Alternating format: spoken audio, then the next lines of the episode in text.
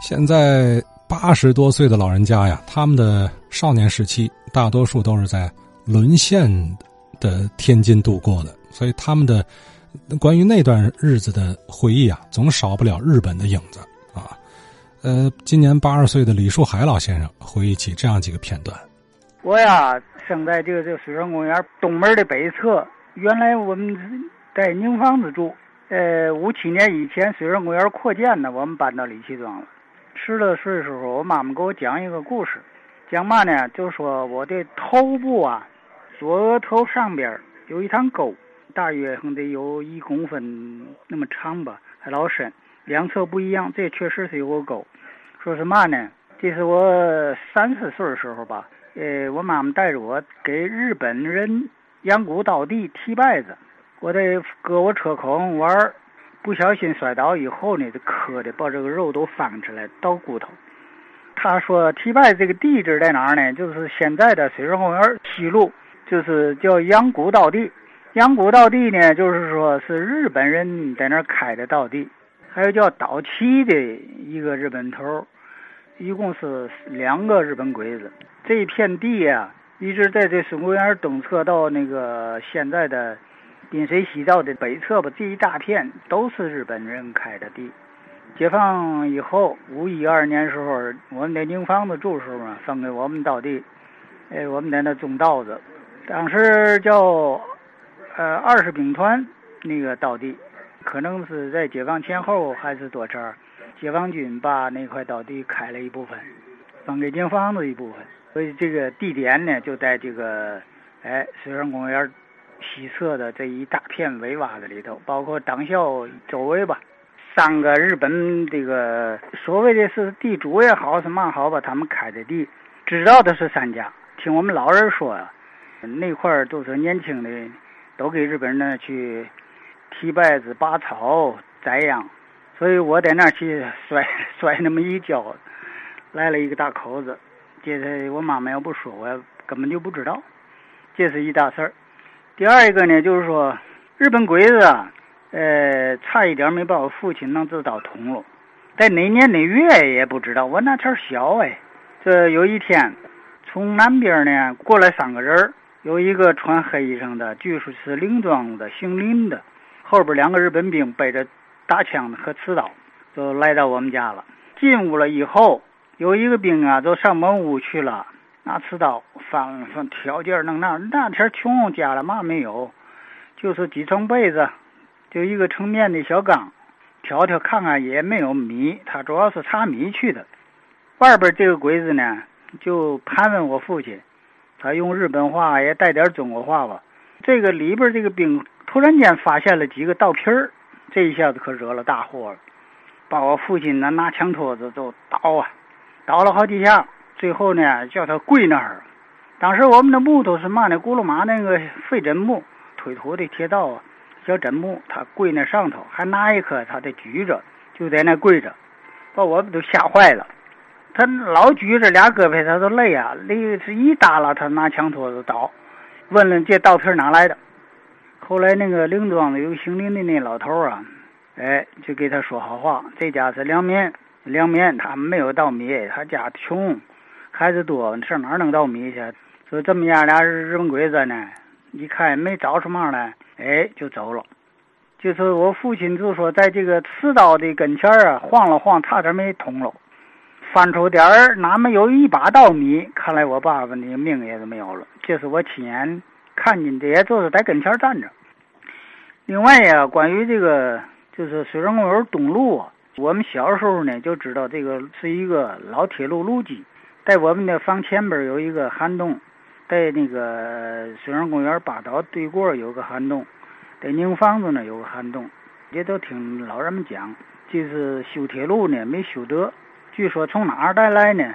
他是从这个呃四号房。前些日子有一位有一位这个先生说吧，说四号房啊洋楼这么一片呢，说没提别的，光四号房。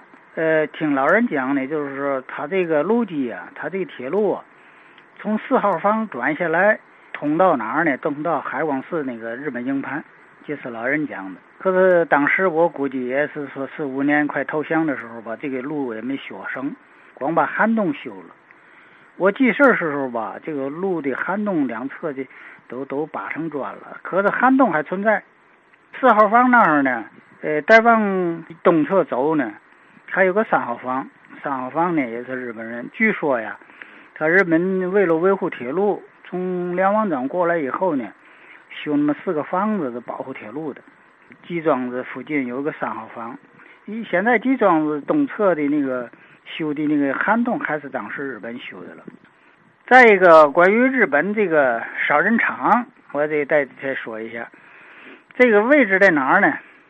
原来水上公园的最早时候，这不四路五轨电车吗？它那个终点站那块儿，就建国门桥的西南角，大约离着建国门桥啊有一二百米嘛左右。当时这是在解放前，我小时候，我妈妈领着我呀，从那个景兰路上市里去上我大姨家串门去，就看见那个杀人场那块儿。我当时我不懂的，我也不知道嘛叫杀人场，就一个日本的汽车，哎，就站那儿，就停在他那个小楼的那个走廊上，就跟现在医院的那个过道一样。下来人以后上那屋里去。当时呢，我就记得呀。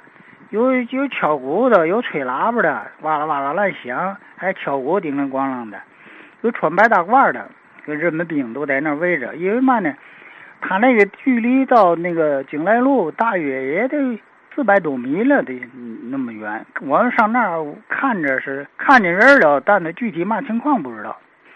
哎，五零年、五一二年的时候，我们宁房的几个小哥姐上八台子那头玩去。我们就进到这个杀人场里去了，到里一看呢，好嘛，屋里黢黑，有三个黑眼儿，周围都是那个骨头渣子，白色的，烧的倍儿碎的。后来等我父亲死时候，到西流车烧人场去，到那一看呢，哦，这才牵扯到明白了，他是用那个那三个旋的那个黑窟窿，把那个日本兵藏里头以后，底下垫上木头，他那天用。汽油是柴油，咱都不知道了。反正用那个烧的，那个屋里头黢巴黑。我们几个小孩去了以后，脑皮子直发炸呀，害怕呀，没不知道这是干嘛地，就光知道看有骨头渣子。再一个呢，听老人就我四伯说吧，小姐窑这一带，就是说在水上公园的二三岛原来的那个地方吧，大约说那个地方啊是小姐花园。当时小姐花园那地方特别热闹。有歌舞厅，每到礼拜日的时候吧，各种小轿车、小汽车呀，都上那儿去跳舞去。呃，四百年那时候，给这个肖家养鱼，呃，到处种的花草的特别多。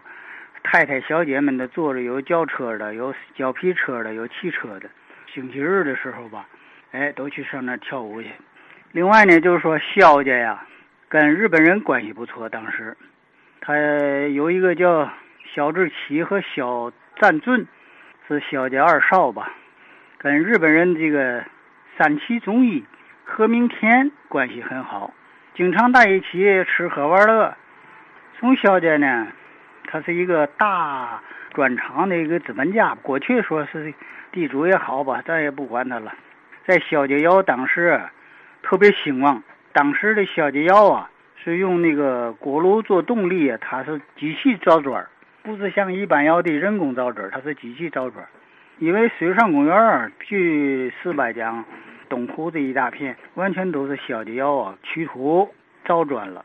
小的窑呢，北侧呢有几个小窑，有曹家窑、肖家窑和傅家窑，还有仁和义小窑，还有一个双河窑地。双河窑地呢，它的位置呢就在这个宁房子，哎，就在那儿是它的原来原址。它这个小的这个做基砖这个窑呢是双出双撞的，就是两出两撞吧。那个是嘛意思？就是说，它这个窑大，这边撞窑，这边出砖，前边一部分也装窑出砖，这来回那么转。就是我四伯讲啊，在不知哪年呢，他也没说出哪年来，就说一一声巨响，锅炉爆炸了。他因因为用锅炉做动力，这一爆炸不要紧呢，他这个窑啊也就黄了。从那以后呢，小姐就不不生产做地砖了。所以这个因为嘛呢，水上公园东侧这个大湖，一直水源水源公园八道以南边这一片大坑，他把土取的也差不多，他也没价值再继续生产了。这是关于日本在天津西南角这块大洼里头，呃，一些往事。